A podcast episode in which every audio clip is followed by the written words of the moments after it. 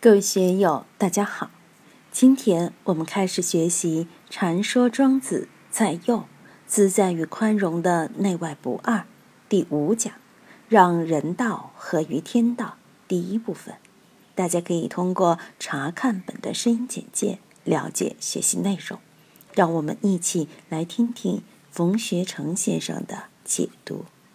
世俗之人，皆喜人之同乎己。而恶人之异于己也，同于己而欲之，异于己而不欲者，以出乎众为心也。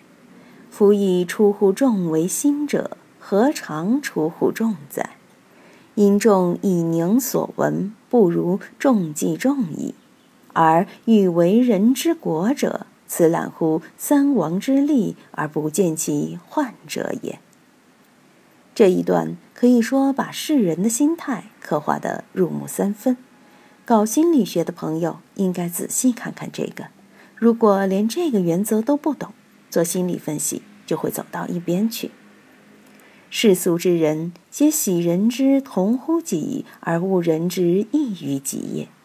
作为凡人，作为对道没有感觉的人，都会有一个通病，都喜欢别人赞同自己。厌恶别人反对自己，人以类聚，物以群分嘛。都喜欢听好听的话，不喜欢听不好听的话；都喜欢听别人夸自己，不喜欢听别人批评自己。这是人之常情，也没有什么奇特处。但是如果在这些方面过分了，自己只能听顺耳之言，听不得逆耳之言，就会带来麻烦。我们爱听顺耳之言。别人捧两句、拍两句，舒服，这个是正常的，但是不能过，不能成了病态。同于己而欲之，异于己而不欲者，以出乎众为信也。每个人都希望自己提出的意见能够得到大家的认同和拥护，得到赞赏。如果我的意见提出来，大家都反对，都站在我的对立面，那么我心里肯定不舒服。为什么会这样呢？因为以出乎众为心也。心理学讲，人有几个层次的需要：一是生存的需要，二是安全的需要，还有自我成就的需要等等。所谓自我成就，也就是成名得利嘛。出乎众为心，每个人都想在众人面前出人头地、光宗耀祖，想要比人家高一截，那就需要同于己。大家要赞成我，大家要吹捧我，就不能出现异于己的现象。如果大家都在反驳我，大家都不喜欢我，我怎么能够出人头地呢？我们怎么看待超女现象？当年超女一出来，粉丝非常多，粉丝多就是同于己。那么反对超女的、不喜欢超女的，就是异于己。为什么呢？因为超女一出来就是出乎众，受到了很多人的吹捧和欢迎。为什么现在的模特大奖赛、选美大奖赛这么多呢？包括奥林匹克运动会这些，大家这么辛苦的去争冠军，就是因为出乎众为心，大家都想要拿冠军，想拿优胜。娃娃读书也是这样，像我们这里的小虎同学，在全班拿第一，好舒服。去年拿第一，今年还要拿第一，他还是有出乎众为心的嘛。夫亦出乎众为心者，何尝出乎众哉？很多人都想出人头地，想超越别人，你是否能真正超越别人呢？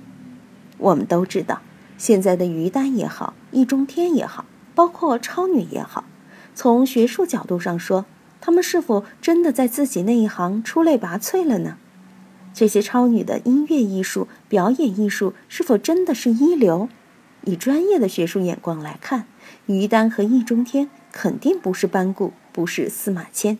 在艺术界的艺术家来看，超女算什么？这些人也很平常，他们是否就出众呢？未必就出众啊。因众以您所闻，不如众计众矣。他们仅仅是因为别人的吹捧。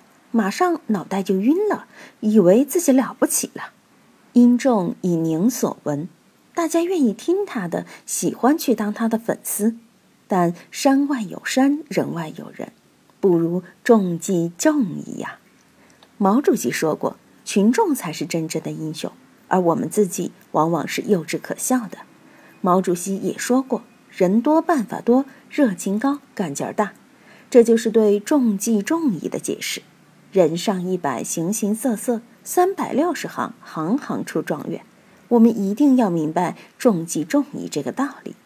像我们这里，薛老师的太极拳确实了不得，有他独到之处。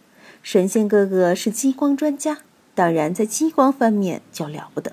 我们的某学员在管理上，在如何当官上，确实有一套，是很多当官的不如的。这些都告诉我们，群众是真正的英雄。三百六十行，行行都有状元。一个人不可能什么都是天下第一。这里就提醒我们，不要总是觉得自己了不起，不要把尾巴翘上天。要永远的保持一种谦虚的态度，这才是对自己非常有利、非常有益的态度。人的贪嗔痴很多，最大的贪嗔是什么呢？是耳欲为人之国者，这个了不得，都想去当老大、当皇帝。西方有议会制、政党竞争、民主选举来为人之国，在中国古代，想要为人之国。要么是阴谋诡计，要么是造反，要么就是宫廷内的龌龊，这就是为人之国。为什么要去为人之国呢？此揽乎三王之利而不见其患者也。当了皇帝，君临天下，就可以普天之下莫非王土，率土之滨莫非王臣，那是多大的威风啊！三宫六院七十二妃，金口玉言，一言九鼎。八面威风，为所欲为，不受任何制约，这个日子太舒服了。所以，当皇帝对人的诱惑很大。黑马先生在网上发了一个帖子，统计了民国以来当皇帝的有多少。我知道四川有好几位皇帝。我在监狱时，一位狱友就曾和某皇帝关在一起过。他是自封为皇帝的。他在村里做了一个梦。觉得他是皇帝了，就把自己的老婆封为皇后，自己的几个情人封为妃子，舅子老表封为大臣、大将军，关起门来做皇帝。整个王国可能还没有一个生产队大。结果有人举报，马上警察就来抓了。饭都没有吃饱就要当皇帝，那不是笑话吗？成都人有个笑话，挖苦这种人。有一天，等哥老官当了皇帝。三条棉裤重启穿，天天都吃回锅肉，这就是他们当皇帝的感觉。这些都是无知的小民细看多了引起的精神幻觉。真正有野心的、有政治图谋的，他们当皇帝的目的是什么呢？是揽三皇之力。夏禹、陈汤、周武王这些富有天下，确实利不可言，但是而不见其患者。夏禹得天下，夏桀失天下；成汤得天下，因纣王失天下；周武王得天下，但是东周战国之时，周天子常被诸侯欺凌，连二等诸侯、三等诸侯都不如，所以只看见利而不见弊。得天下时当然威风八面，但几代之后衰败以后呢？我们看电视剧《大汉天子》，汉武帝好的不得了。但是到了最后，汉献帝被曹操在手心里玩的时候，皇帝多可怜啊！唐太宗了不得，但唐昭宗在朱温手里时，那个日子多难过。曹操还算是有教养的英雄，朱温纯粹就是一个痞子流氓。历朝历代那些末代皇帝在太监手里被玩过去玩过来，又怎么过呢？宋太祖了不得。